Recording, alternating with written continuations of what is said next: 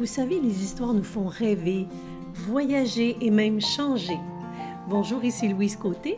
Aujourd'hui, j'aimerais vous raconter au creux de l'oreille l'histoire de l'aigle qui était tombé dans un poulailler. Un jour, un œuf d'aigle est tombé d'un nid et s'est retrouvé dans un poulailler. Une poule, croyant qu'il s'agissait d'un de ses œufs, l'a couvé jusqu'à éclosion. Quelques minutes après avoir ouvert les yeux, le jeune aiglon s'est aperçu qu'il était différent de ses frères et sœurs. La couleur de son plumage était différente, ses ailes étaient beaucoup plus longues et son bec beaucoup plus pointu. Notre jeune aiglon est allé voir immédiatement sa mère et lui a demandé Maman, maman, pourquoi suis-je différente de mes sœurs et de mes frères C'est la nature qui t'a fait ainsi, Arrête de te poser des questions et va jouer avec tes sœurs et tes frères dans la cour. Le jeune aiglon est donc allé se dandiner dans la basse-cour avec ses frères et ses sœurs. À vrai dire, notre jeune aiglon ne savait pas qu'il était en réalité un aigle. Il croyait tout simplement être une poule comme les autres, et ce, malgré sa constitution différente.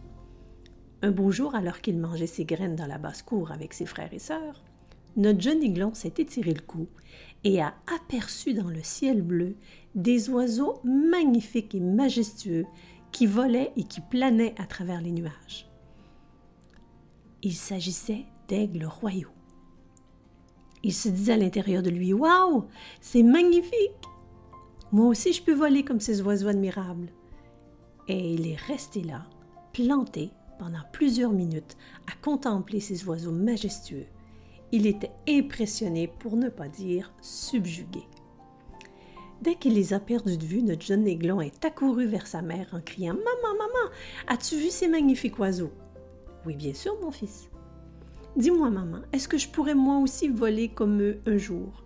Et sa mère lui répond avec du sarcasme dans la voix et sur un ton désobligeant Bien non, mon fils, tu voleras jamais comme ces oiseaux.